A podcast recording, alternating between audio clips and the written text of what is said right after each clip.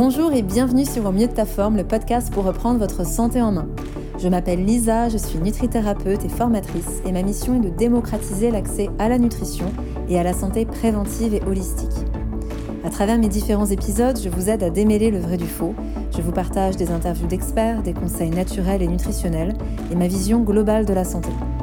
Cette vision, c'est celle où les différentes approches ne sont plus étiquetées, séparées ni stigmatisées où au contraire la science, la médecine quantique et les pratiques ancestrales se mêlent, où la relation à soi avec un grand S, à l'autre et à la nature sont mises à l'honneur.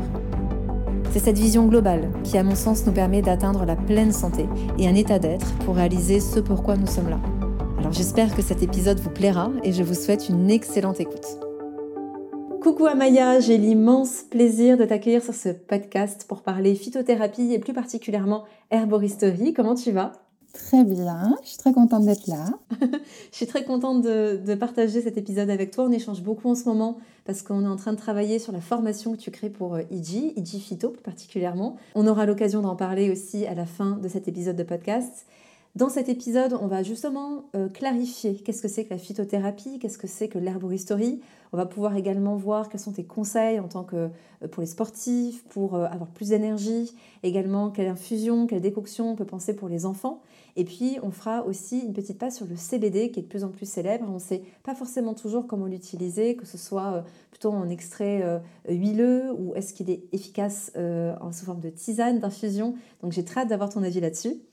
Avant ça, Amaya, euh, je tiens à te présenter à ma communauté. Euh, tu es avant tout une élève IG1 et c'est comme ça que je t'ai connue. Mais euh, en parlant avec toi, j'ai découvert que tu es surtout à la base ingénieur agronome, passionné depuis toujours par les plantes médicinales.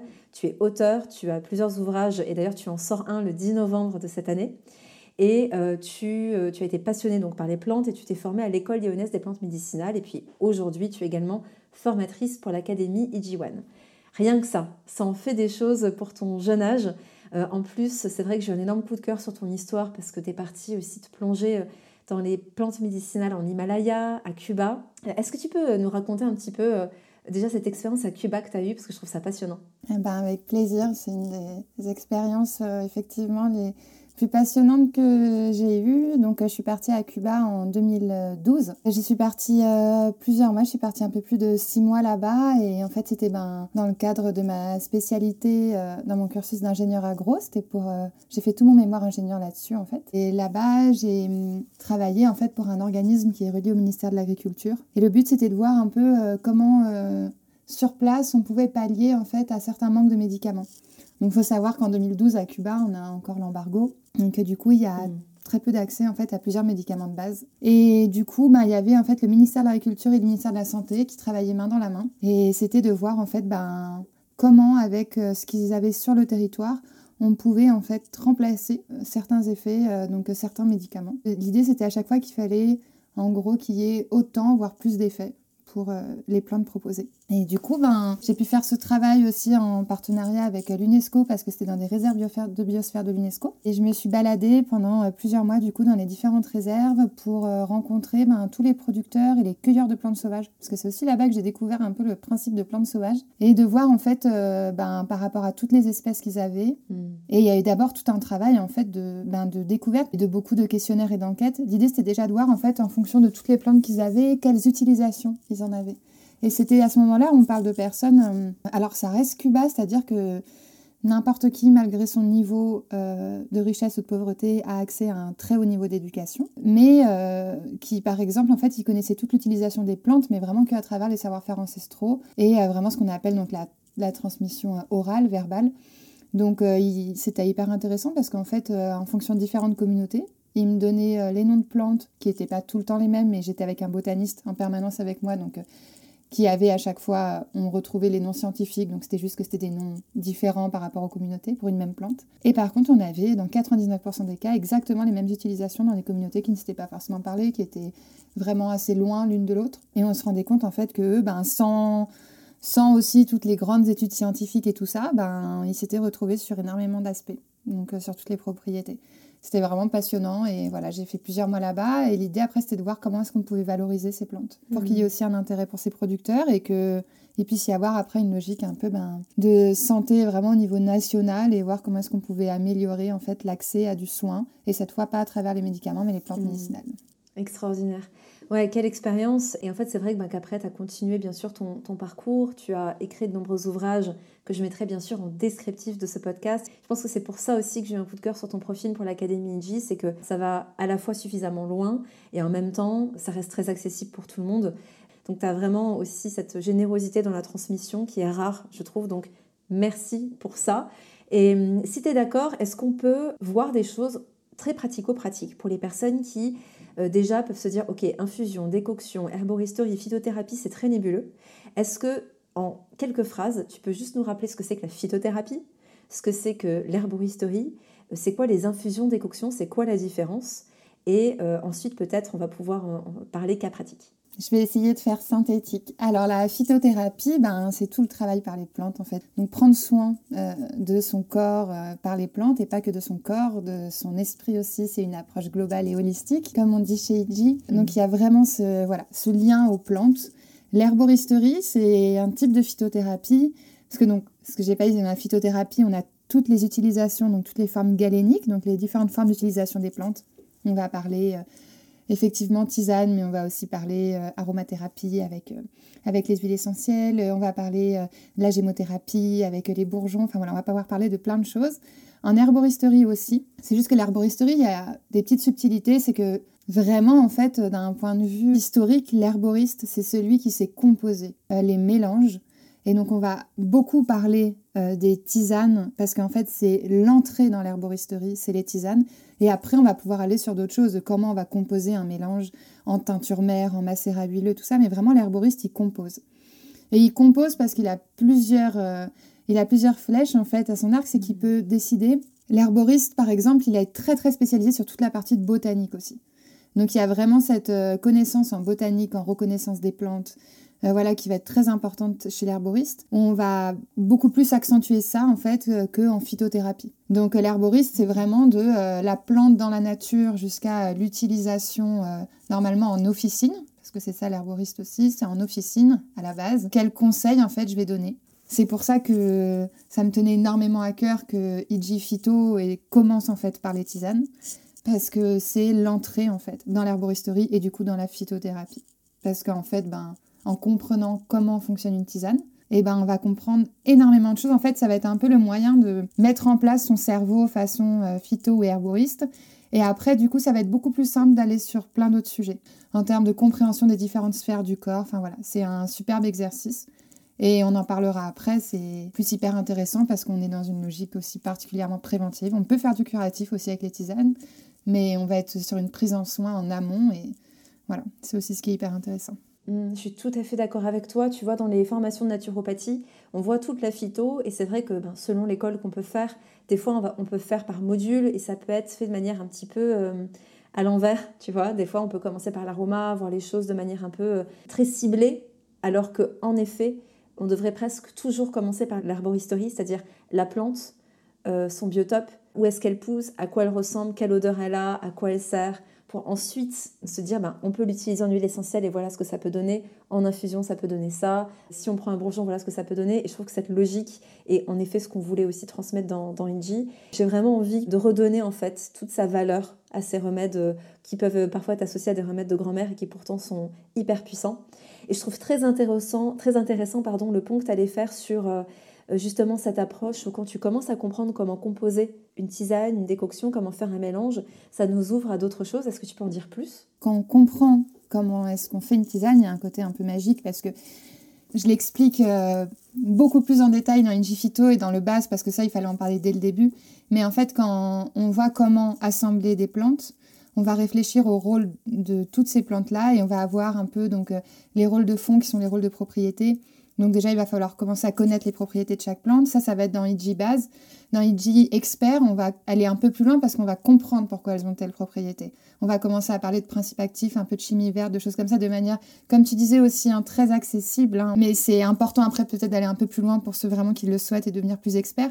Mais déjà, voilà, dans IG Phytobase, c'est euh, voir un peu euh, ses rôles et ses propriétés.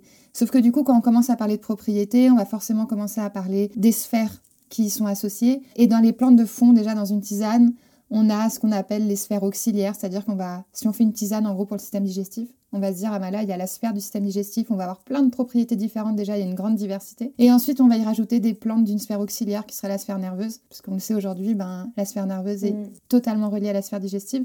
Et du coup, ça permet déjà de se dire, ah oui, donc déjà, en fait, quand on est en herboristerie ou en phytothérapie, on va pas directement sur le symptôme. On va aller chercher les mm. causes, on va voir tout ce qu'il y a un peu en auxiliaire et on va voir un peu tout ce que ça peut faire. Et après, mais par exemple, pour aller plus loin, euh, on va réfléchir aux plantes de densité. Les plantes de densité, c'est comprendre du coup quelles sont les parties de plantes qui sont utilisées. Et donc, euh, si on commence à comprendre quelles sont les parties de plantes qui sont utilisées et pourquoi elles sont utilisées, ben, ça va permettre de comprendre aussi dans la nature à quoi elles ressemblent. Du coup, on a aussi, on commence à avoir, à réaliser en fait, ben, qu'une feuille, elle n'a pas été séchée de la même manière qu'une racine ou qu'un fruit.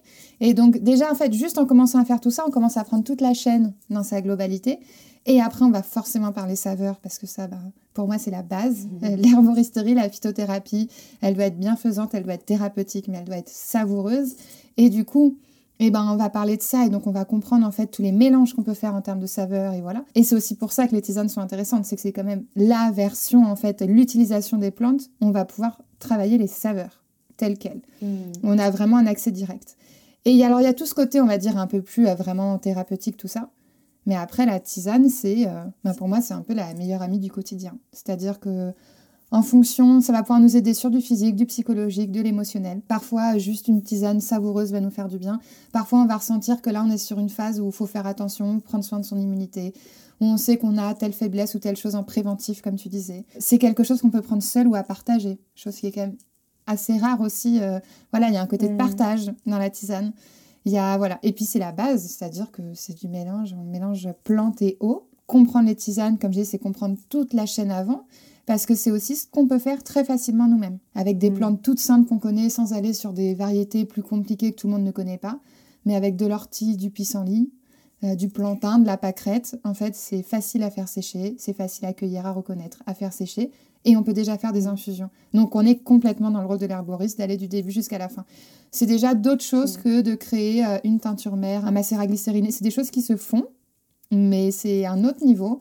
Et du coup, de commencer par là et de comprendre toute la transformation qu'il y a, ben voilà, pour moi, ça me paraît. En fait, c'est le meilleur moyen de vraiment se mettre, de pas juste faire, apprendre et se dire on fait, c'est vraiment de se mettre euh, vraiment dans, de vivre pleinement euh, le rôle du phytothérapeute et le rôle de l'herboriste. Hmm. C'est vraiment euh, beau ce que tu partages parce que j'ai cette image, donc déjà d'à la fois ce côté où on va avoir du curatif, du thérapeutique, du préventif, le côté densité, en effet, qui apporte de la densité à la tisane en soi, donc comme tu le disais, et puis le côté saveur.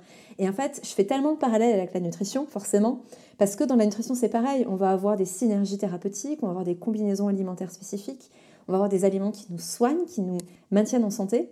Et puis on va aussi chercher toujours à bah, avoir les fibres, les micronutriments, vitamines, et ça, ok, mais toujours avoir du plaisir. Parce que la nutrition santé, s'il n'y a pas de plaisir, s'il n'y a pas de saveur, c'est plus la nutrition santé. En fait, on, sort de ça. Et tu vois, je pense que dans les remèdes aussi, j'ai souvent vu ou les tisanes qui sont bonnes, ou des tisanes qui sont des remèdes et qui sont pas dingues. Et ce que j'adore chez toi, d'ailleurs, je te remercie encore infiniment parce que lors des immersions qu'on a organisées cet été, euh, tu nous as offert des tisanes pour les participants et en trois jours, il n'y avait plus rien. Tout le monde se jetait sur les tiennes parce qu'elles ont un but, elles vont être soit tonifiantes, soit apaisantes, soit digestives, mais elles sont toujours super bonnes et elles fonctionnent super bien. Et c'est cet art-là, en fait, que je trouve magnifique que, et que tu as cet art de transmettre. Donc vraiment, euh, euh, merci. Et le truc qui me venait aussi par rapport à ce que tu partageais, et je trouve que c'est extrêmement puissant, pour ceux qui me suivent, vous, avez dû le voir sur Instagram, comme phrase pour résumer ce que j'ai envie de transmettre, c'est la médecine sous toutes ses formes. C'est-à-dire que pour moi, la médecine, c'est aussi bien euh, le biologiste qui fait des recherches, c'est les dernières études scientifiques, mais c'est aussi des médecines, c'est-à-dire comme euh, la nutrition, comme les plantes, comme le cacao, comme la musique également, la respiration. Et toutes ces médecines que j'ai à cœur de partager, bah, je me rends compte que c'est des, médecines qui se vivent souvent en communauté, qui sont des médecines qu'on peut vivre pour soi, mais aussi qu'on partage. La nutrition, bah, c'est le cas. la musique, pareil. La respiration, pareil. Le cacao, moi je m'en fais beaucoup pour moi quand je suis en phase d'introspection, mais j'adore animer des cacao cérémonies aussi. Et du coup, les tisanes, on retrouve encore ça. C'est-à-dire que euh, moi, j'ai vraiment ritualisé beaucoup de choses dans ma vie. Par exemple, euh, j'ai un thé blanc euh, avec des amandes et du maïs soufflé qui est très gourmand, qui m'a accompagné durant toutes mes phases de travail pour Ijiwan. C'est-à-dire que ça fait partie de mon rituel. D'ailleurs, c'est rigolo parce que j'ai un, petit post-it qui est accroché, et ça d'ailleurs, je vous invite à le faire si vous nous écoutez. Quand je suis devant mon ordinateur, pour vraiment être dans les meilleures conditions pour travailler, pour rester concentré, pour rester focus, j'ai une espèce de petite to-do list qui me dit, OK, tu as besoin de ça, parce que si tu as ça, tu vas pouvoir avoir une super session de travail. Et la première chose que j'ai notée, c'est ce fameux thé blanc. C'est-à-dire que pour moi, c'est comme une programmation. Tu vois, je me mets dans un contexte de ah, j'ai cette petite infusion, cette odeur particulière qui me met dans ce mood de allez, je suis prête à travailler. J'ai bien sûr mon eau hydrogénée, je pourrais vous en reparler. J'ai toujours un petit bâton de Palo Santo de sauge parce que je fais beaucoup de live, je suis beaucoup euh, en réunion avec mes équipes ou en live pour les réseaux sociaux, etc.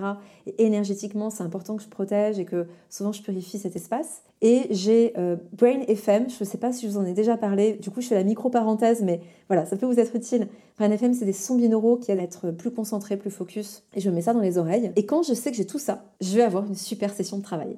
Mais tu vois, le premier truc, c'est cette infusion. Tout comme euh, après chaque repas, il y a une petite tisane, ou euh, quand tu fais une petite pause, ça pas vraiment faim, mais tu as envie de quelque chose d'un peu réconfortant, ça associe aussi à la pause. Et je trouve que je suis tout à fait d'accord avec toi, c'est la meilleure amie du quotidien, euh, et euh, on peut la vivre seule ou en groupe. Et je trouve ça génial pour ça aussi. Ouais. Super, merci. Et tout à l'heure, j'ai pas rebondi dessus, mais je pense que ce serait bien de préciser, tu as parlé de galénique. J'imagine qu'il y a beaucoup de personnes qui ne savent pas ce que ça veut dire. Est-ce que tu peux nous expliquer ce que c'est que la galénique? Galénique, c'est les différentes manières dont on va pouvoir extraire en fait des principes actifs des plantes. Et donc euh, la tisane est une forme galénique. C'est la première forme galénique qu'on apprend. Et en fait, euh, les formes galéniques, les différentes manières dont on va extraire les plantes, mais aussi du coup les solvants, les bases qu'on va utiliser. Donc on va avoir soit en fait des formes où on va pouvoir extraire grâce à l'eau, d'autres ça va être euh, donc grâce à des supports un peu plus gras, des graisses, c'est pour ça aussi qu'on parlera du CBD un petit peu. Euh, d'autres, ça va être donc à travers de l'alcool. On va avoir différentes façons. Et toutes ces formes galéniques, elles ont des formes donc différentes d'utilisation au quotidien. Et la tisane, en fait, eh ben, c'est euh, la plus simple d'utiliser. Après, ce que je voulais dire aussi que je n'ai pas, que j'ai oublié de dire, on en a souvent parlé toutes les deux, c'est qu'en plus avec la tisane, il y a quelque chose qui est assez génial et qui est complètement dans cette philosophie de Iji. En fait, c'est vraiment une tisane pour une personne, enfin une tisane, un terrain. On peut vraiment aller très très loin hmm. dans le fait d'individualiser euh, le remède ou l'accompagnement, si on n'est pas non plus sur un remède thérapeutique très fort. Mais on peut aller très loin parce que justement, on peut réfléchir à toutes les indications et contre-indications de cette plante d'un tisane, mais en plus, on peut même aller loin dans euh, quelle saveur tu aimes. Enfin, c'est assez génial, quoi. C'est vraiment par rapport à ça, on peut aller beaucoup plus loin que sur d'autres formes galéniques. Donc euh, cette question d'individualiser, elle est hyper importante, que ce soit euh, pour moi quand j'ai voulu me faire du bien, ou quand j'ai voulu conseiller mon entourage. Et ça, c'est quelque chose où du coup, en fait, pour faire euh, une tisane qui va être intéressante pour le foie, en fait, on va pouvoir en faire mais des centaines différentes parce que on va souvent être sur cette même sphère hépatique, mais en fait après. par rapport à ce que vit la personne, si elle a des interactions, on parlera plus tard, une question des interactions avec les médicaments, les allergies, tout ça. Mmh. Mais en fait, s'il y a des interactions, s'il y a des allergies, s'il y a des saveurs qui déplaisent, s'il y a des choses comme ça, on peut vraiment rendre en la tisane la plus euh, la plus parfaite entre guillemets pour la personne en face. C'est là où on a une liberté incroyable avec les tisanes et c'est pour ça en fait que bien se faire la main sur les tisanes, c'est vraiment après euh, être voilà en bonne conscience et voilà pour aller sur toute la suite quoi. Mmh, très bien. On va maintenant parler aussi cas pratique. Euh, avant d'aller voir des exemples concrets, est-ce que tu peux juste nous différencier parce que tu seras peut-être amené à nous conseiller soit des tisanes, soit donc des infusions, des décoctions. Quelle est la différence entre ces deux méthodes et puis euh, notamment la différence de préparation? Alors la principale différence entre ces deux méthodes, c'est les parties de plantes qu'on va utiliser. En gros, euh, dès qu'on a des parties un peu plus fragiles, donc on va avoir des feuilles, des fleurs, donc euh, des bractées comme pour le tilleul, des choses comme ça. On va être plutôt sur une infusion. Dès qu'on va être sur des parties plus robustes, donc euh, des racines, écorces, fruits, des choses comme ça, rhizomes, on va être sur de la décoction. Ensuite, il faut mesurer un peu. On a parfois des tisanes, on a un peu des deux, c'est ok. Mais du coup, ben, en fonction de ce qu'on a en majorité, on va aller plus vers une infusion ou plus vers une décoction. Sauf qu'il y a une petite subtilité, c'est qu'il y a plusieurs écoles quant à euh, mm. comment on fait une infusion, comment on fait une décoction. Alors, pour les puristes et en herboristerie, on apprend beaucoup, euh, on nous dit euh, ne pas mettre au contact de l'eau chaude. Donc, en fait, infusion ou décoction commence dans l'eau froide. Simplement, l'infusion, en fait, on va mettre les plantes dans l'eau froide, on va faire monter la température, quand ça bout, on arrête, on attend 10 minutes, on peut filtrer, alors que la décoction pour les puristes, c'est on met dans l'eau froide, on attend que ça boue, quand ça bout, on laisse bouillir en fait quelques minutes. Après, on laisse infuser et ensuite on filtre. Hmm. Il y a du bon et du mauvais à ça. En fait, c'est comme euh, pour beaucoup de choses, parce que l'autre version, normalement, qu'on connaît tous un peu plus, c'est que l'infusion, c'est à chaud, la décoction à froid. Et en gros, en fait, l'infusion, c'est on va mettre les plantes au contact d'une eau à une certaine température par rapport au principe actif qu'il y a dedans. Donc, normalement, une, une eau autour de 80-85 degrés.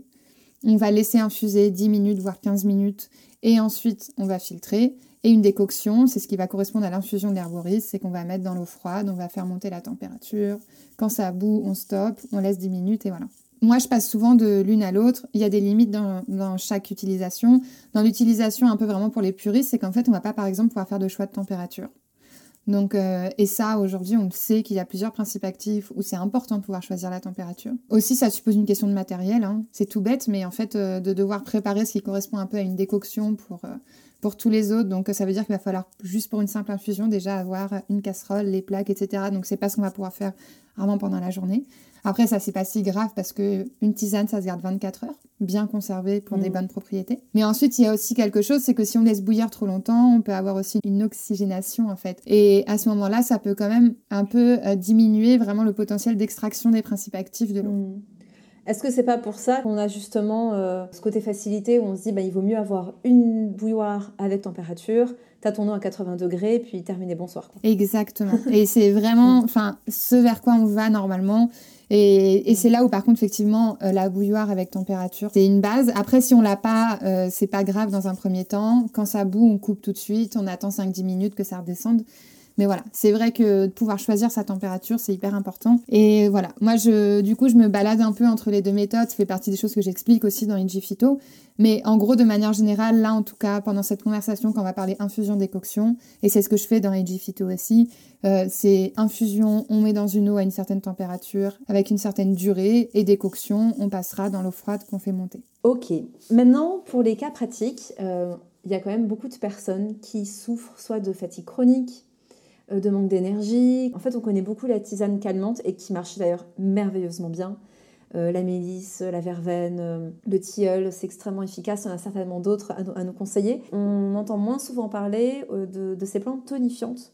C'est-à-dire que quand on prend plus de café ou qu'on est même très sensible au thé ou autre, il existe des plantes qui sont tonifiantes, qui nous permettent de sentir plus d'énergie. Est-ce que tu as des petites recettes ou des conseils ou peut-être certaines plantes en tête par rapport à ça? Oui, alors effectivement, c'est cool que tu en parles parce que on en parle très rarement des, mm. des, tisanes en fait pour accompagner le matin ou en cure en fait en cas vraiment euh, des personnes qui ont des fatigues chroniques, d'asthénie, de tout ça où il faut vraiment aller sur des choses sur plusieurs jours.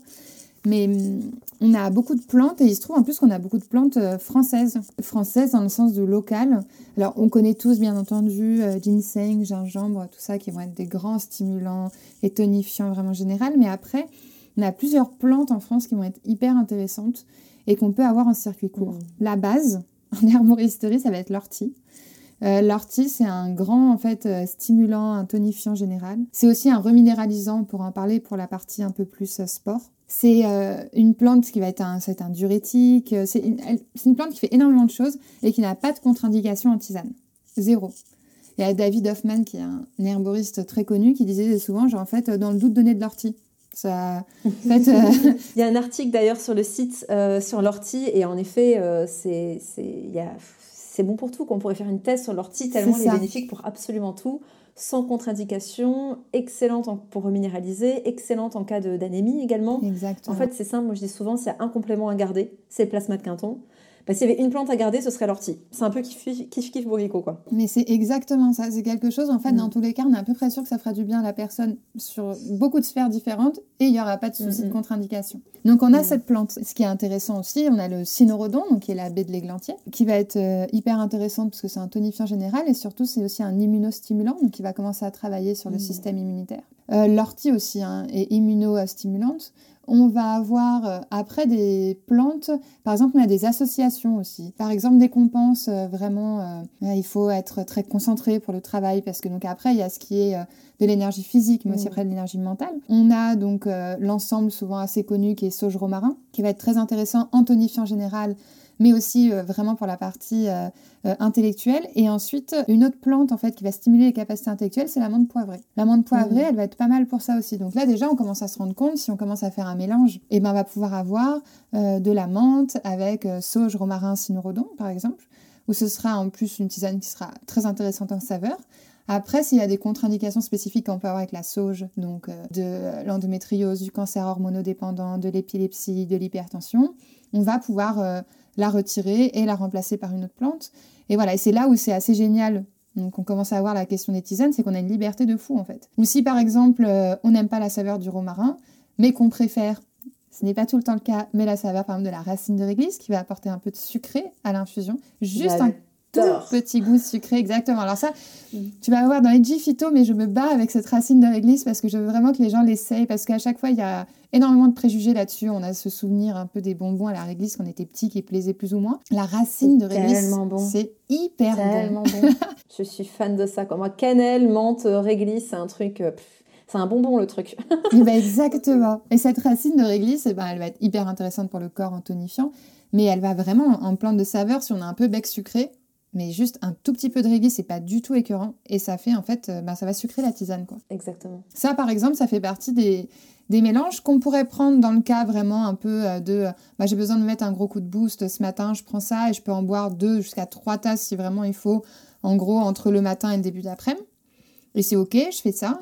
Ou alors euh, je me dis ben là je me rends bien compte que je suis sur quelque chose qui commence à traîner, j'ai une fatigue qui est euh, plus intense, ou je sais que là, je vais rentrer, en fait, je sais pas, euh, là, on commence euh, le mois de novembre, ça peut être un mois qui va, qui peut fatiguer, il va y avoir, voilà, il y a cet automne, alors qu'il n'est pas vraiment là en termes de température, mais qui va finir par arriver, et ça peut être un mois avec beaucoup de travail, et ben, je me dis, ok, ben là, en fait, je vais en profiter pour me faire une cure. Et du coup, ben, je vais le prendre pendant 21 jours, comme on fait les cures, une pause de 7 jours, ce qu'on appelle la fenêtre thérapeutique, et je reprends après.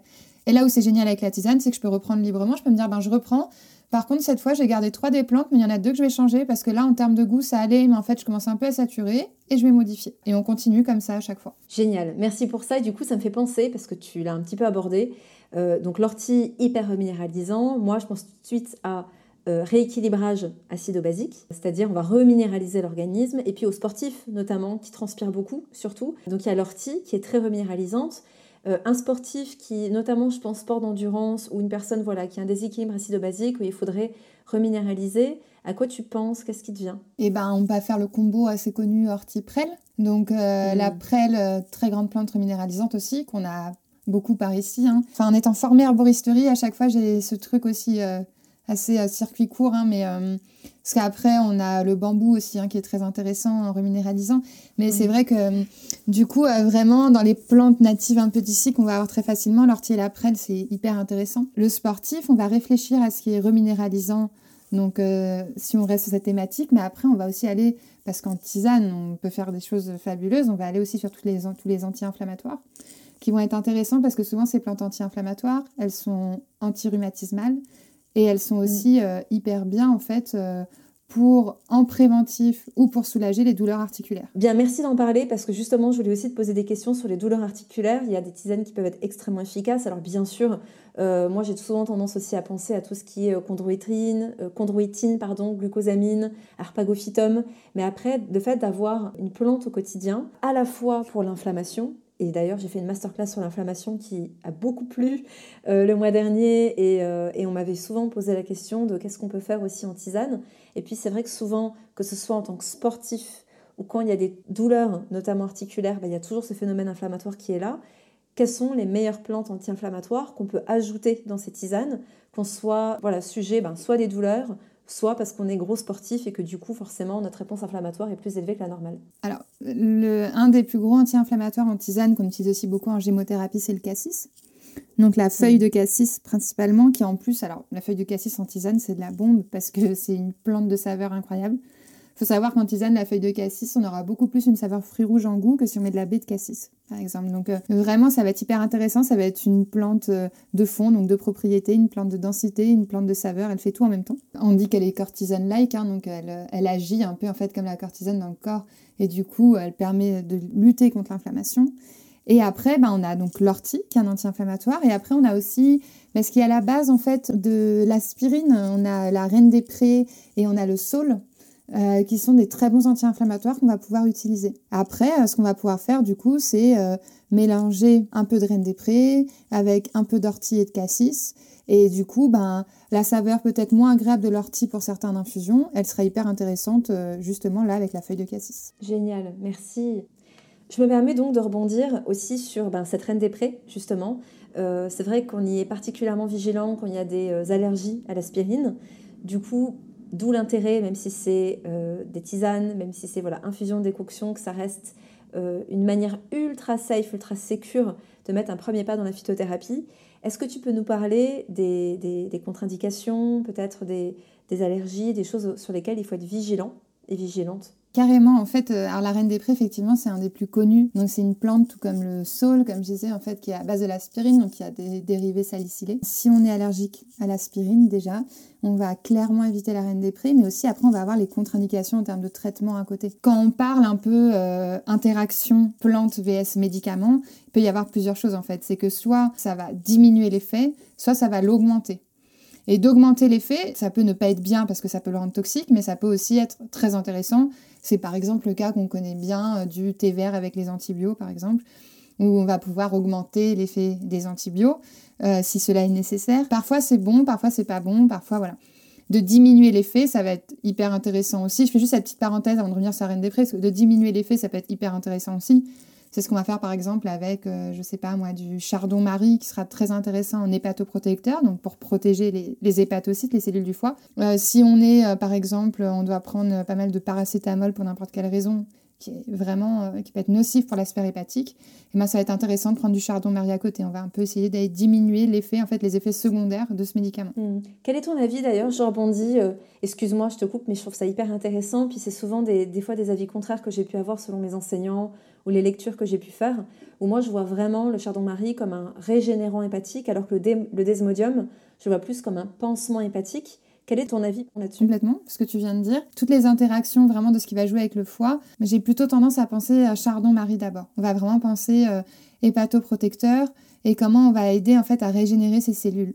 Après, le mm. pansement, en fait, il va être intéressant aussi si tu commences à faire, je euh, je sais pas, par exemple sur euh, quelque chose en longue durée, bah, sur de la pilule, par exemple, sur la pilule contraceptive, on ne va pas en prendre un jour, deux jours, on va en prendre tous les jours, parfois pendant de nombreuses années. À ce moment-là, ça va être hyper intéressant vraiment d'avoir ce pansement. Voilà, moi j'irais plus sur quelque chose comme ça en gros. Super. Non mais c'est exactement la vision que j'avais aussi.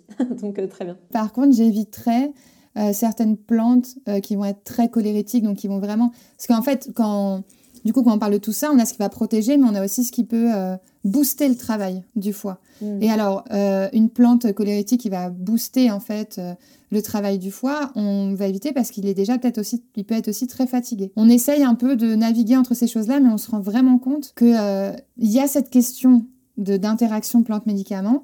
Après, il faut pas non plus rentrer dans une espèce de paranoïa comme on peut voir aussi, où du coup c'est euh, le médecin il va rarement nous prescrire des plantes, donc on va se dire ok donc là je prends des médicaments, faut plus que je prenne de plantes, parce qu'en fait cette réalité elle est pour tout. Je veux dire euh, tout prend les mêmes voies métaboliques, euh, l'alimentation vs médicaments c'est la même chose, on n'arrête pas pour autant de manger quand on prend des médicaments. On sait très bien qu'il y, y, a certaines choses qui peuvent diminuer l'effet.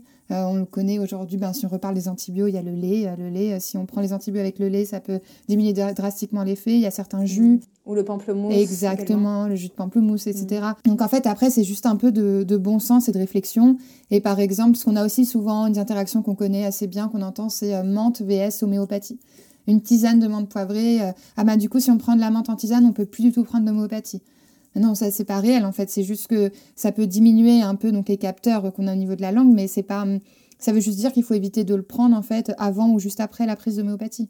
Mais on peut avoir de la menthe dans une tisane. Voilà, c'est toujours un peu ce rééquilibrage, un peu, enfin voilà, de ne pas partir dans des trucs complètement euh, euh, où on va tout bloquer au niveau des plantes. Et le souci qu'on a en tout cas en France, parce que ce sera pour euh, une autre conversation, mais le diplôme d'herboriste et tout ça est, pas reconnu, donc et c'est quelque chose qui est peu abordé aussi. enfin moi en école d'herboristerie, j'avais plein de pharmaciens avec moi dans la promo parce que c'est des sujets qu'ils abordaient pas non plus hyper en profondeur pendant leurs études. Mais en fait, ce qui se passe, c'est que on peut demander conseil à son médecin ou un pharmacien ou un herboriste ou voilà. Mais en fait, euh, souvent, il n'y a pas euh, toute cette euh, comment dire cette connaissance. Oui, il n'y a pas toute cette connaissance. Enfin, on peut vite bloquer et dire ah oui, donc là, surtout pas, on fait pas.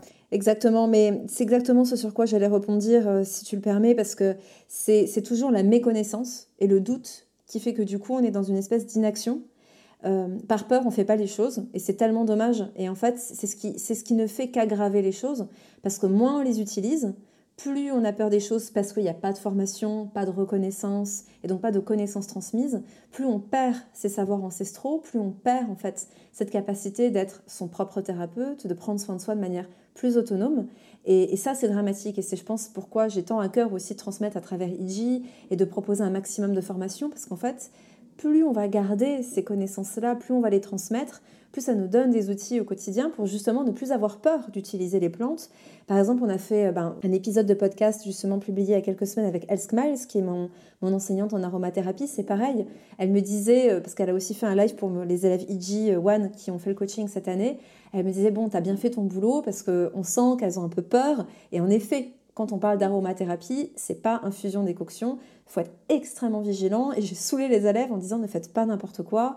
Les huiles essentielles que je leur ai transmises dans la formation et, que, dont je parle dans les G1, on est sur des huiles qui sont extrêmement safe. Mais après, il faut vraiment savoir ce qu'on fait. Et c'est vrai que après, grâce à son live aussi, c'était aussi de ramener les choses en disant bah, maintenant qu'on vous apporte un peu plus de connaissances, n'ayez pas si peur que ça. Parce que quand on sait ce qu'on fait, c'est des remèdes extraordinaires.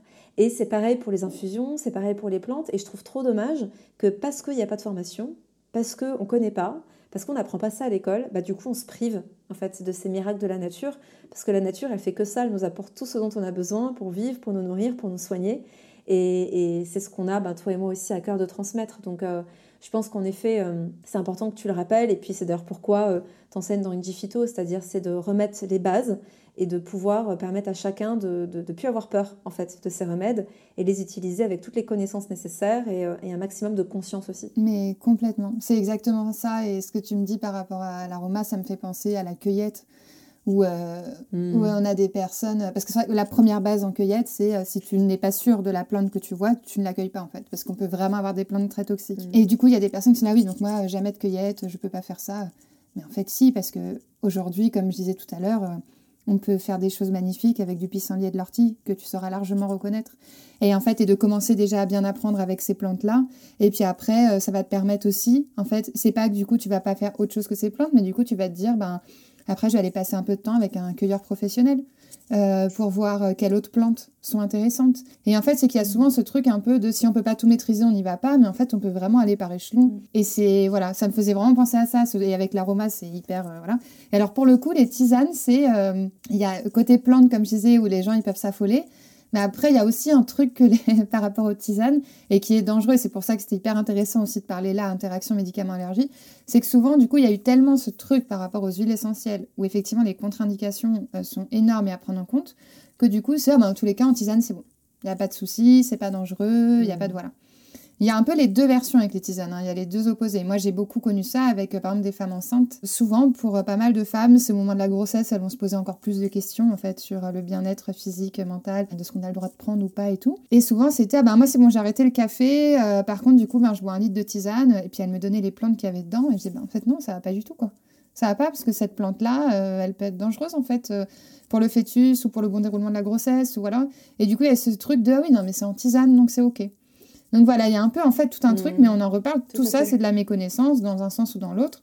Et c'est OK en fait de pas connaître, mais on peut y aller petit à petit. C'est vrai que les tisanes, il y a, y a, vraiment ces deux, y a ces deux facettes. Hein. Tout à fait. Et concernant, est-ce que tu as quelques plantes par exemple, ou chez l'enfant de moins de 3 ans ou chez la femme enceinte, il faut éviter? Oui, alors il y en a beaucoup. Alors chez l'enfant de moins de 3 ans, encore plus. Euh, chez la femme enceinte. Chez la femme enceinte, en fait, euh, et alors pareil, là, il y a des petites variables où ça, c'est ça peut entraîner des grandes conversations, mais c'est qu'aussi en fonction de la forme galénique qu'on utilise. Donc, si on a, par exemple, on parlait des huiles essentielles, si on a une huile essentielle ou un tisane, il se passe pas la même chose. Exact. Si je prends dans ce qu'on peut prendre, une femme enceinte qui boit un peu de menthe dans sa tisane, il n'y a pas de souci. Par contre, l'huile essentielle de menthe sera largement interdite. Complètement. Et donc, il y a aussi ces petites choses parfois où on se bloque un peu, on connaît une contre-indication dans un et pas dans l'autre, et du coup, on met tout ensemble. Mais euh, en gros, ben, pour les femmes enceintes, on va éviter. Alors, il y a bien entendu ce qui va être relié vraiment par rapport au développement de la grossesse. Donc, on a des qu'on dit abortives qui sont des plantes ben, qui peuvent arrêter une grossesse et qui sont en fait des plantes il y a de très nombreuses années qui étaient utilisées justement euh, pour arrêter des grossesses qui n'étaient pas forcément désirées. Et parmi les deux grandes voilà, qu'il y a en France, c'est la sauge et l'armoise. Alors l'armoise, euh, on en a beaucoup dans nos paysages et dans nos campagnes, on en a un peu moins rarement en tisane. La sauge, c'est vraiment une plante qu'on peut très facilement avoir dans une tisane. Et là, il faudra donc faire extrêmement attention et donc ne pas prendre de sauge pendant la grossesse. Après, pas de panique, si à un moment euh, tu es enceinte et que euh, par inadvertance tu t'es pas rendu compte que quelqu'un t'a servi une tisane, il y avait un peu de sauge, tu en as bu quelques gorgées, ça va aller. Mais c'est vraiment, voilà. C'est la répétition et la dose. Ouais, et la Comme toujours, c'est la dose qui fait le poison. Exactement. Voilà, à partir du moment où tu prends 2-3 euh, tasses euh, de sauge pure, on peut vraiment commencer à faire des choses. D'ailleurs, la sauge, c'est ce qu'on peut conseiller une fois simplement qu'on a dépassé le terme. Enfin, on mm. peut la conseiller de deux façons, mais une fois qu'on a dépassé le terme, elle peut être euh, hyper intéressante en fait en déclenchant. Donc ça mm. va vraiment, ça peut déclencher en fait tout le travail. C'est pour ça qu'on évite de le prendre avant. Et c'est aussi ce qui peut être utilisé euh, dans des cas euh, voilà, plus compliqués, par exemple dans des cas de fausse couche, où en fait on va utiliser la sauge pour aider à l'expulsion, par exemple, ne pas avoir à passer par d'autres techniques. Et voilà, donc après, voilà, c'est vraiment en fait comprendre le fonctionnement d'une plante et de voir que par rapport à différentes choses, voilà, elle pourrait être intéressante ou non. Après, pour les femmes enceintes, on va éviter euh, tout ce qui va être, ben, tout ce qui peut jouer en fait aussi sur le rythme cardiaque, sur la circulation du sang, sur certaines, certaines on peut, d'autres non, mais par exemple bah, en gros, on va éviter euh, le romarin, on va bien entendu éviter euh, la racine de réglisse, la sauge qui joue aussi sur le rythme cardiaque, on va éviter la reine des prés, qui est des bases de l'aspirine, donc euh, voilà, ça fait partie des choses qu'on va éviter. Après, pour les enfants de moins de 3 ans, il y a d'autres choses qui viennent jouer, c'est que on va bien entendu éviter toutes les plantes, donc toutes celles que je viens de dire là. Et en fait, après, là, c'est vraiment le principe de la dose fait le poison, c'est qu'un enfant, même sur des... Alors, si on parle du nourrisson, vraiment, entre en gros, entre 0 et 3 ans, même s'il y a des plantes qu'il peut prendre, on donnera jamais l'équivalent de plus d'une tasse dans la journée et ce sera infusé beaucoup moins de temps. Ce sera infusé 3 à 5 minutes. Après, pour le bébé, si la maman allait, il y a quelque chose d'assez fabuleux qui peut se passer, c'est qu'en fait, parce que la maman boit, le bébé aussi. Et du coup, à mmh. travers l'allaitement, on peut déjà faire énormément de choses sans avoir à donner directement au bébé. Et il se trouve que plusieurs des plantes galactogènes, donc qui vont stimuler un peu la production de lait pour la maman, sont aussi des hyper bonnes plantes pour tout le système digestif du bébé. Donc, toutes les carminatives qu'on connaît bien, le fenouil qu'on a, voilà, le carvi, euh, l'anis étoilé, l'anis vert, etc. On va vraiment venir travailler sur le système digestif. Et du coup, pourquoi pas rajouter au moment de l'allaitement un peu de verveine ou de mélisse, qui sont des plantes qu'on peut donner au bébé et qui là vont travailler un peu sur son système nerveux. Si on n'allait pas, on peut le passer au bébé sous forme de biberon, mais du coup, ce sera, donc bien entendu, on aura on fait à chaud, on laisse infuser à chaud, donc 3 à 5 minutes, mais après, bien entendu, on laisse bien, bien, bien refroidir. Et c'est quelque chose qu'on peut donner sur la journée. On ne s'amusera pas à donner 3 ou 4 tasses à un bébé. Voilà, en gros, c'est... C'est passionnant. c'est passionnant. Pour terminer, après, bah, j'aimerais bien justement qu'on parle aussi un peu du CBD, euh, vu qu'on en a parlé en intro. Est-ce que, avant ça, euh, vu qu'on parlait des enfants, tu aurais peut-être, euh, prenons le cas d'un enfant qui est stressé d'aller à l'école, tu sais, il a mal au ventre, mais c'est pas un mal de ventre, j'ai mal digéré quelque chose. Euh, tu sens que c'est vraiment un mal de ventre qui est en lien avec euh, son stress parce que peut-être ses parents se séparent ou que voilà, il y a des difficultés à l'école ou autre. Qu'est-ce que tu conseillerais? On va prendre l'exemple un enfant de 7-8 ans. Eh ben, un enfant de 7-8 ans, on va alors déjà pouvoir travailler sur, euh, de la même manière que le bébé, sur mélisse, verveine. En fait, on va essayer d'aller mmh. sur les sédatifs du système nerveux central. Donc, on va vraiment aller puis sur les plantes un peu même type anxiolytiques, donc qui vont gérer sur l'anxiété. On va avoir la camille matricaire, qui va être hyper bien. Magnifique. Et alors, la camille matricaire, attention, donc grande différence avec la camille romaine, euh, qui sont toutes les deux très intéressantes pour apaiser, sauf que, alors, je vous parlais goût, mais alors là, pour un enfant, euh, d'autant plus. Déjà, nous, parfois, les adultes, on a du mal à certaines choses, mais si on veut faire aimer les tisanes aux enfants, allons vers des tisanes savoureuses. La camille romaine est extrêmement amère en goût. Et il se trouve que ce qu'on a le plus dans nos commerces en France, c'est la camomille romaine. Euh, moi, je suis espagnole. En Espagne, quand on parle camomille, c'est toujours la matricaire. C'est jamais la romaine. En France, c'est beaucoup de camomille romaine, donc et c'est vraiment hyper, hyper amer. Donc, un enfant va bien faire attention de lui donner de la matricaire. Et on peut y mettre de la marjolaine. La marjolaine, euh, mmh. superbe plante aussi du système nerveux, qui est une cousine de l'origan, qui est très aromatique, qui fonctionne bien du coup pour les enfants. Et euh, voilà, on peut aussi avoir un peu de passiflore. Donc la passiflore, on peut le donner à un enfant. Et une autre plante hyper intéressante qu'on peut donner à un enfant et qui est une très bonne plante pour le stress, c'est le coquelicot. Pour trouver ce genre de plante, euh, qu'est-ce que tu conseilles? Si c'est possible, bien entendu, le cueilleur ou le producteur. Après, c'est pas toujours facile parce que ça, ce serait sur des marchés de producteurs. Voilà. Après, on a de plus en plus de producteurs hein, et de cueilleurs qui, aussi on peut maintenant, on peut acheter en ligne. Après, on va aller vers du circuit court, donc euh, on va essayer d'aller en magasin bio, en herboristerie. Après, en fait, on peut pas savoir tout ce qui se passe derrière euh, l'herboristerie au magasin bio. Donc un des moyens en fait c'est de se dire bah, on veut aller vers des plantes de qualité. Parce que d'ailleurs on parle d'une tisane qui est thérapeutique et savoureuse. Si la plante n'est pas de qualité au à la base, elle sera pas forcément thérapeutique et encore moins savoureuse parce qu'elle aura vraiment énormément perdu de ce côté-là. Mais la manière de le reconnaître, moi je dis souvent, c'est juste c'est tout bête, hein, mais regardez la couleur en fait des plantes que vous achetez.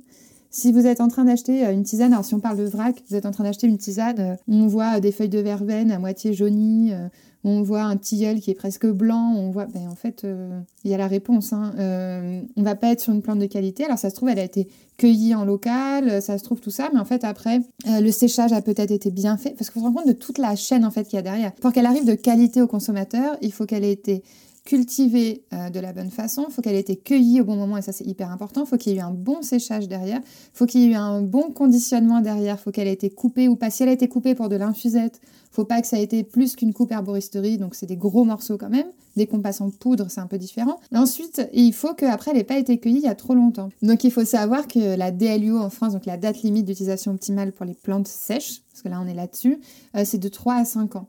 Donc ça veut dire qu'une plante qu'on va acheter en fait en magasin, ça peut faire 3 ans qu'elle est cueillie. Alors ce ne sera pas euh, nocif, hein, il n'y aura pas de danger pour la santé, mais par contre en termes de principes actifs et donc de saveurs aussi, parce que les saveurs on les a grâce aux principes actifs, mais en fait on, va avoir beaucoup moins.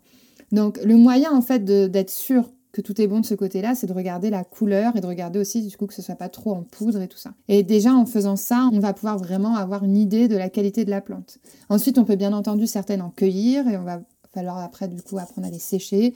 Euh, c'est pas forcément très compliqué, mais voilà. En gros, il y a, on peut faire euh, utiliser un petit peu de tout, mais c'est hyper important de. On est en train de chercher des plantes pour se faire du bien. Euh, il faut aller vers des plantes de qualité. Après, vous avez le droit aussi. Enfin, t'as le droit. On a le droit de quand on va dans un magasin, de poser des questions.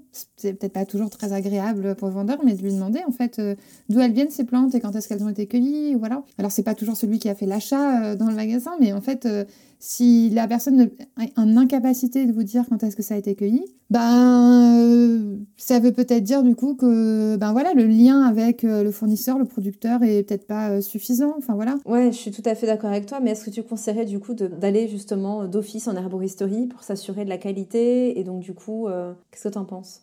alors oui, tête, apparemment non. non. mais si, mais si, si, si, il faut que je fasse. Je vais vraiment mesurer mes mots.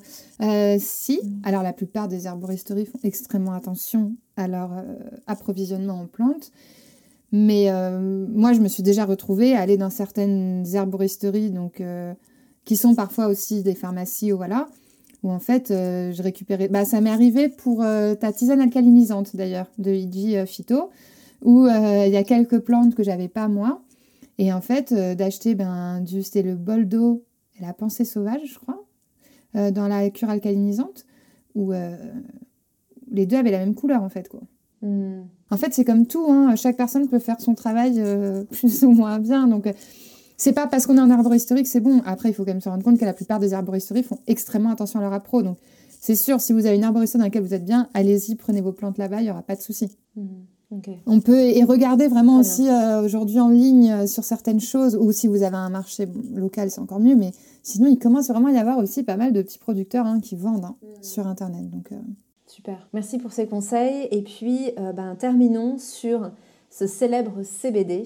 Qu'est-ce que c'est que le CBD Qu'est-ce que tu penses des infusions CBD Selon toi, quelle est la meilleure manière de le, consommer? Est-ce que tu peux nous en dire un peu plus pour terminer euh, cet épisode passionnant? Tout à fait. Eh ben, le CBD, c'est le cannabidiol, donc c'est un principe actif. C'est euh, un des nombreux types de cannabinoïdes qu'on a euh, dans le champ, donc dans le cannabis. Et en fait, celui qu'on a en plus grande quantité, on le connaît, c'est le THC. Et ensuite, on a du CBD. Alors la grande différence entre les deux, c'est qu'en en fait, on considère que le CBD n'a pas d'action, on va dire, stupéfiante, comme peut avoir le THC. Euh, en fait, on va pas avoir une modification de conscience euh, réelle voilà, avec le CBD. Par contre, on va avoir un vrai travail, et ça c'est largement prouvé aujourd'hui et reconnu. On est encore un petit peu à la traîne enfin, en France, mais ça c'est une habitude de notre part. Mais en gros, euh, on a un vrai travail sur le système nerveux, sur le système nerveux central, sur la gestion du stress, comme anxiolytique. C'est aussi, aujourd'hui on se rend compte, certaines études, que c'est aussi un très bon neuroprotecteur, que ça peut être un anti-inflammatoire. Enfin voilà. C'est une merveilleuse plante, c'est un merveilleux principe actif et qu'on peut vraiment qu'on peut utiliser. La seule limite en fait qu'on a un peu, c'est que le CBD en fait, faut savoir que c'est un principe actif qui est lipophile. Donc lipophile, ça veut dire que en gros, pour bien s'exprimer, pour bien se dissoudre, ça va se faire dans les graisses. Et c'est là où où il y a question en fait, parce que hum, moi je vous parlais de toutes les tisanes et des plantes. Ben à ce moment-là, on est euh, sur des principes actifs. En fait, la manière dont on va aller rechercher les principes actifs, c'est les principes actifs qui sont hydrophiles. C'est d'ailleurs ce qui fait qu'une menthe, on peut la prendre en infusion et pas forcément en huile essentielle, parce qu'on va pas extraire en fait les mêmes principes actifs et surtout en même quantité. Donc euh, nous là, on va sur les tisanes, on va être sur, on va rechercher des principes actifs, pas que des plantes, mais des principes actifs de plantes qui vont être plutôt du coup hydrophiles. Si on est sur un principe actif qui est lipophile, ben, il va s'exprimer donc au contact d'un corps gras. Mmh. C'est d'ailleurs pour ça que le CBD à la base, on l'a beaucoup connu à travers l'huile, parce qu'on a ce solvant, voilà, qui va permettre une bonne extraction du principe actif. C'est pourquoi euh, la tisane de CBD telle qu'elle, juste euh, du CBD dans de l'eau, on va pouvoir avoir un peu de principe actif, mais très peu. Et c'est en tout cas pas, à mon sens, la meilleure manière de profiter des effets du CBD qui sont plus du tout à démontrer. Donc, il y a plusieurs versions, en fait, il y a plusieurs manières de, gérer ça. Soit c'est se dire, ben, du coup, j'y ajoute un corps gras, donc je le fais infuser dans du lait. Après, on va aller un peu plus loin, on va proposer des laits végétaux. Donc, on peut faire infuser du CBD dans un lait végétal. On peut faire infuser du CBD dans euh, moitié d'eau et moitié de lait végétal, par exemple. Ça peut être intéressant. Après aussi, ben, c'est comme on l'apprend dans EG1. En fait, il euh, n'y a pas tout qui se passe à un moment donné dans la seconde près. Euh, si on veut vraiment le prendre en tisane, et ben à ce moment-là, que ce soit une tisane qui accompagne un repas où il va y avoir aussi pas mal de corps gras. Mm. Si on prend ça avec euh, un plat où il y a euh, certaines huiles, où il y a voilà, en fait, on va commencer à avoir des corps gras qui vont commencer en fait à se mélanger. Tout ne se passe pas juste au moment où sur une gorgée, voilà. Mais en gros, voilà, c'est juste d'aller un peu plus euh, un peu plus loin parce que Aujourd'hui, on en voit de, de, plus en plus. Il y a un peu cet effet, hein, comme pour beaucoup de choses, quand d'un coup il y a un produit qui arrive où il est mis dans, tout son, dans toutes ses possibilités, etc. Mais c'est vrai que, voilà, moi, toutes les, des tisanes avec du CBD, j'en ai conseillé pas mal, mais à chaque fois avec une utilisation d'un corps gras à côté. Ok, super. J'ai pas d'autres questions. Je te remercie infiniment. Tu as déjà été d'une grande générosité dans ce podcast avec tous ces partages. Je peux que vous inviter, mes chers auditeurs, à aller voir de plus près ce que propose Amaya. Donc, tu as tes ouvrages, Happy Plante. Euh, tu as euh, également ton ouvrage Bien dans ma vie avec les plantes, euh, qui est vraiment spécifique de la puberté à la ménopause. Bien sûr, il y a la forme. Tu as un nouveau livre d'ailleurs qui va sortir le 10 novembre. Est-ce que tu veux nous en parler? Oui, alors j'ai euh, deux nouveaux livres en fait euh, qui vont sortir dans les prochains mois, mais vraiment là, celui qui arrive, c'est un. Ça a été euh, vraiment le, plus, un des plus gros boulots que j'ai fait, mais qui est la Bible des tisanes, donc aux éditions Le Duc. Donc voilà, j'étais hyper contente de pouvoir être en charge de la Bible des tisanes et c'est assez fou parce que c'est synchronicité. C'était pas du tout prévu de cette façon-là et la Bible des tisanes sort le 10 novembre et Iji Phytobase sort le 11 novembre. Donc, euh, mmh, ouais, c'est fou. Et qu'est-ce que tu conseillerais Je pense à des personnes qui, par exemple, euh, hésitent entre un livre et la formation Iji Phyto. Pour toi, quelle est la différence? C'est pas la même chose. Alors, en fait, dans la formation Iji Phyto, euh, base et après expert, c'est pas juste, entre guillemets, de se dire, ben, ah oui, j'ai telle recette qui est intéressante, c'est vraiment de comprendre en fait le fonctionnement et le rôle de chaque plante dans chaque mélange.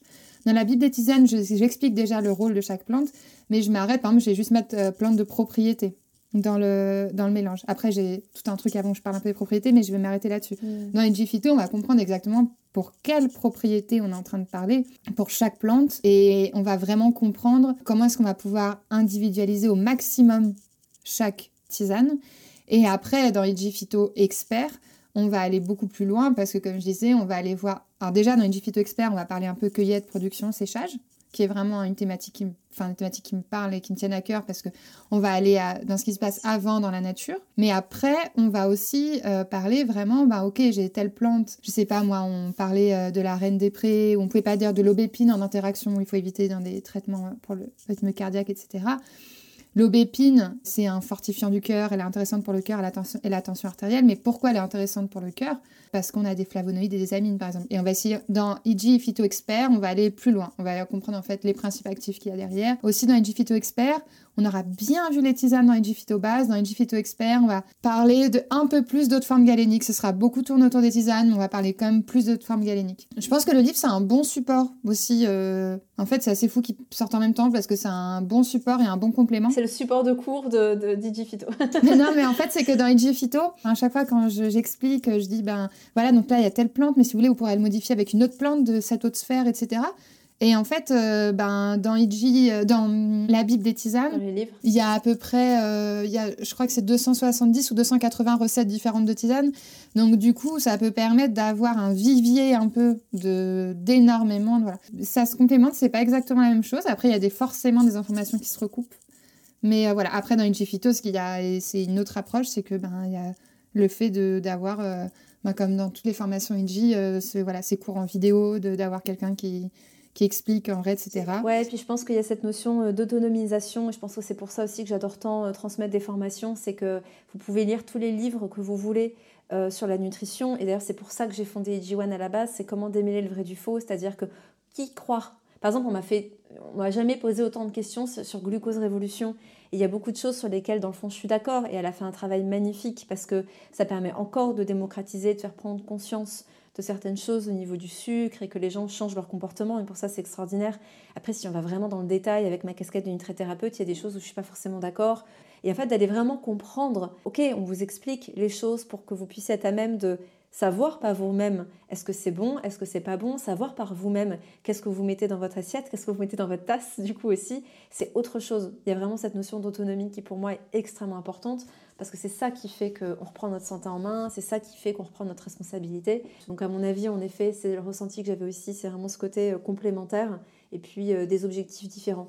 Vous n'avez pas envie de vous casser la tête, vous voulez des recettes toutes prêtes, les livres sont très bien, mais quand on veut aller plus loin et être autonome, les formations sont beaucoup plus appropriées. Je précise aussi que les formations, si jamais sur le site, ce sera Igifito 1 et Igifito 2 pardon, pour des raisons pratiques de vignettes. Non, non, non, non, mais c'est très bien. C'est-à-dire que c'est vraiment ça. Igifito 1, c'est la formation de base, c'est les fondements et c'est vraiment pour tout le monde.